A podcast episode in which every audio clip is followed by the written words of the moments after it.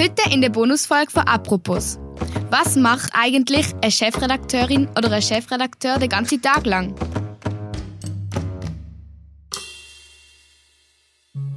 Wir sind der Alex, die Andrina, die Eleanor und der Giacomo. Wir sind der Beta Media am Zukunftstag. Wir dürfen heute eine Apropos Bonusfolge moderieren. Unsere Gästin und unsere Gast sind Priska Amstutz und der Mario Stäuble. Sie sind Chefredakteurin und Chefredakteur vom Tagesanzeiger. Wir finden heraus, was sie so machen, warum sie auf den Berufskurs sind und viele andere Sachen. Hallo miteinander. Hallo zusammen. Hallo miteinander. Danke für die Einladung. Also zuerst einmal, was ist denn so Ihre Aufgabe als Chefredakteurin und Chefredakteur, außer natürlich den ganzen Tag Kaffee trinken und die anderen umzukommandieren? genau. Ja, das ist es eigentlich, mehr oder weniger. Vielleicht ab und zu noch ein bisschen andere Zeitungen lesen, damit man immer Bescheid weiß, was auf der Welt so passiert. Und dann ist es aber wirklich sehr, sehr viel mit Leuten reden. In ganz vielen Sitzungen und dann auch mit Leuten reden draussen, also mit PolitikerInnen oder mit äh, Unternehmerinnen oder mit Leuten, die in der Stadt leben. Also es ist sehr, sehr viel Lesen, Reden und Schreiben. Manchmal schreiben wir auch selber noch schreiben, Artikel, Meinungen. Äh, manchmal lesen wir die Artikel von unseren Leuten lesen und schauen, ob, die, ob wir zufrieden sind mit denen, ob das Richtige drinsteht, ob man rauskommt. Das ist gar nicht so einfach. Und wir sind am Schluss auch verantwortlich für den Tagesanzeiger. Also alles, was auf, im Tagesanzeiger gedruckt ist und auf der Webseite landet, das muss stimmen und das muss richtig sein und das muss fair sein und für das tragen wir am Schluss auch die Verantwortung. Warum arbeiten ihr nicht bei einer anderen Zeitung? Es gibt nur eine Zeitung. genau, wir sind beide große Fans vom Tag und finden es die beste Zeitung. Also ich habe auch dort gelernt zu schreiben. Ich bin nie bei einer, bei einer anderen Zeitung gewesen. Ich bin vor zehn Jahren als Praktikant habe ich da angefangen und das ist einfach die Zeitung, die ich schon als Bub selber gelesen habe.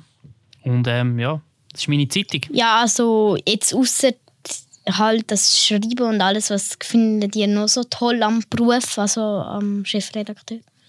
Also ich finde es toll, dass man mit eben so vielen Leuten, wie ich vorher schon gesagt habe, Kontakt hat und dass es immer um Geschichten geht. Oder es geht um Geschichten, die die Leute bewegen und um Geschichten, die spannend sind, wo man vielleicht etwas herausfinden kann. Es ist super spannend und und macht Freude. Und mir gefällt besonders gut, dass eigentlich immer was die Leute interessiert, muss mich auch interessieren. Also was draussen die Leute am Schnurren sind an diesem Tag und das, für das interessiere ich mich auch. Und, und das heißt, man ist immer am Puls der Zeit, man, man, weiß, man weiß immer, was die Gesellschaft, die Jungen und die Alten beschäftigt und dann kann man selber auch sich mit dem beschäftigen. Was findet ihr nicht so toll am Beruf? Also manchmal muss es einfach so verrückt schnell gehen, alles, dass man fast keine Zeit mehr hat, um irgendwie mal ruhig einen Kaffee zu trinken zum Beispiel. Also das ist dann klingt es vielleicht erst um zwei am Nachmittag und man ist fast ein bisschen gestresst. Das ist manchmal ein bisschen ein Stress, genau. Und ist das schon euer Traumberuf gewesen, Journalist oder Chefredakteur als Kind oder? Ja, also Journalistin habe ich eigentlich wirklich sehr, sehr früh werden. Ich habe im, glaube in der ersten Klasse meine erste Schülerzeitung geschrieben, wo dann aber meine Mutter mir abgekauft hat, also nicht eine Mitschülerin, genau, und habe dann immer wieder ähm, eigentlich Zeitungen und Zeitschriften gemacht und immer wieder in Beruf arbeiten. Aber dass, dass ich wirklich mal Chefin wird vom Tag das habe ich jetzt ehrlich gesagt schon nicht von Anfang an angestrebt, ähm, aber darum macht es umso mehr Spaß. Und bei mir überhaupt nicht. Also ich wollte Pilot werden, bin auch dann in die Flügerschule und nachher wollte ich Schlagzeuger werden. Dann war ich Schlagzeuger. und dann wollte ich noch Anwalt werden. Dann bin ich Anwalt so halb geworden. Und dann habe ich aber gefunden, nein, das ist alles nicht das Richtige. Und dann bin ich beim Tag reingestürchelt und seitdem bin ich da. Aber ich wollte nie Chef werden. Ich wollte immer einfach schreiben. Also es hat nicht wirklich so eine Linie gegeben, nachher zum Beispiel als Anwalt, oh, vielleicht wäre ja noch irgendwie Journalist etwas, sondern es war einfach so per Zufall irgendwie so gewesen. Also so also nein, es ist schon ein Zufall. Ich habe wie halt Jurastudium gemacht und also ich war an der Universität und habe so die Linie eingespurt und dann hat es aber plötzlich habe ich das Inserat gesehen vom Tagi, wo neue Leute gesucht hat. Und dann habe ich gedacht, ah, das, die Zeitung, das wäre geil. Und habe mich dann einfach beworben und so ein bisschen Lehren raus. Und dann hat das durch Zufall geklappt eigentlich. Und das ja, das ist ein, ein spezieller Moment gewesen, dass ich mich, dass ich das Inserat gelesen habe. Weil Wenn ich das nicht gelesen hätte, wäre ich jetzt nicht da. Priska, welche Karriere hast du müssen absolvieren, zum Chefredaktorin werden? Also ich selber habe da an der Uni Zürich studiert, Publizistik und Kommunikationswissenschaften und Wirtschafts- und Sozialgeschichte und Literatur und habe dann während dem Studium angefangen bei einer Zeitung, bei einer Tageszeitung die Kulturseite so betreuen und habe ähm, dann immer wieder bei verschiedenen Medien angefangen als Assistentin, als Praktikantin und dann als Redaktorin und dann immer ein bisschen weiter rauf, so ein paar Jahre. Ich habe zwischendurch aber auch ein paar andere Sachen gemacht. Ähm, ich habe mal ein paar Jahre in den Bergen gelebt und ein Hotel geführt und eine kleine Pause gemacht vom Journalismus. Respektive ganz aufgehört habe ich nie, dann habe ich so einen Blog gehabt und ein bisschen andere Sachen in anderen Sachen geschrieben. Aber ich bin von der Uni hergekommen mit dem äh, Studium, genau. Wie viel Prozent schaffen ihr denn beide so? Also auf dem Papier schaffen wir beide 80 Prozent, das sind vier Tage. Wir haben beide auch eine Familie und wollen auch mit der noch Zeit verbringen, darum schaffen wir nicht 100 Prozent. Aber im Beruf des Journalisten und der Journalistin ist es sehr, sehr viel Zeit, auch, wo man in der Freizeit Sachen liest und vielleicht mal noch das Telefon macht oder mal etwas anschauen und vielleicht eine Story entdecken. Darum ist es wahrscheinlich ein bisschen mehr als die 80 Prozent. Genau. Das ist mir also, ich bin eigentlich am Freitag bei meinem kleinen Mädchen. Die Leni, die ist drei. Und jetzt kommt dann noch ein kleiner Bub dazu. Ähm, aber das klappt nicht immer gleich gut. Also, du hast immer noch genug, Zeit, genug viel Zeit für die Familie, Mario. Eben so, hm, knapp, haarscharf. Die Zeitung ist halt auch, es, gibt, es passiert immer etwas auf der Welt. Es gibt immer Neuigkeiten. Darum hat sie, ich sage auch, die Zeitung hat immer Hunger. Und das ist nicht ganz einfach zu balancieren. Priska, unterstützt dich deine Familie? Ja, sehr, ja. Ich habe auch ähm, ich habe zwei Kinder. Äh, meine Tochter Selma sie ist 14 und mein Sohn Emil ist 10. Er hat heute leider einen anderen Zukunftstag gewählt, aber kommt er nächstes Jahr. Und äh, sie sind sehr geduldig mit mir. Ja, sie sagen dann Mami, jetzt muss schon wieder an ein Meeting, aber sie sind eigentlich sehr unterstützend. Sie finden es auch sehr cool und sind damals im Tram sagen sie «Look, da liest jemand den Tagi, du bist der Boss vom Tagi, das ist super». Sie sind eigentlich stolz, genau. So, jetzt kommen wir zu einem ein bisschen anderen Thema, nämlich so über die Arbeit an sich. In Zeitungen ist es doch so, dass man einfach über das kann schreiben, was gerade passiert. Dürfen ihr Themen selber auswählen oder wer entscheidet eigentlich über die Themen? Also wir haben ganz, ganz viele Sitzungen, wo wir über Themen reden, die verschiedenen Konstellationen. Wir immer am Morgen sitzen wir zusammen, verschiedene Chefinnen und Chefs von verschiedenen Abteilungen und reden darüber, was sind so die wichtigsten Themen und in welchem Ressort, also in welchem Themengebiet soll das stattfinden. Ist das eine Geschichte, die vielleicht das Wirtschaftsressort sollte abdecken oder eher eine Inland-, Schweiz-Geschichte. Und dann haben alle Abteilungen haben auch noch einzelne Sitzungen. Also das wird sehr oft ähm, sehr intensiv diskutiert, was eine gute Geschichte ist, ob das wirklich genug spannend ist. Und wenn wir eine Geschichte machen wollen, dann können wir sie häufig auch machen, weil es vielleicht Themen sind, die auch gut passen.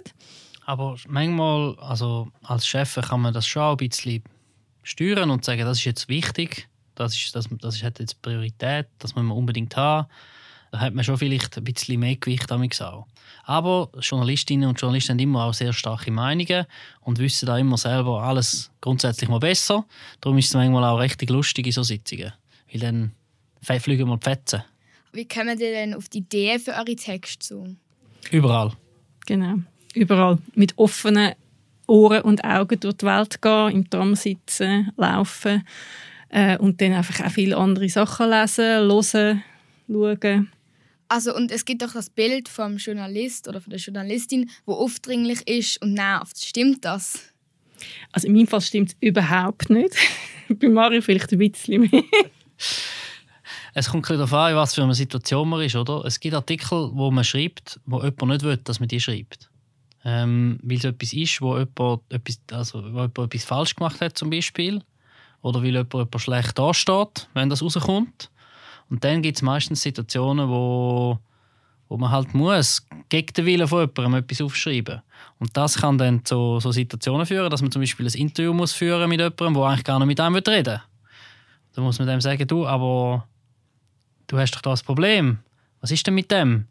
Und dann sagt er, ja, das ist gar nicht so schlimm, du jetzt nicht. Und dann nein, nein, ich, ich weiß das, das und das. Wie ist jetzt das? Und dann geht es so hin und her und diese Situation gibt es natürlich. Und in solchen Fällen kann eine Journalistin, ein Journalist sehr, sehr fest nerven. Genau. Wir unterscheiden uns da ein bisschen, weil ich bin ähm, eher so für die schönen Sachen zuständig, für Kultur und so Gesellschaft und Trends.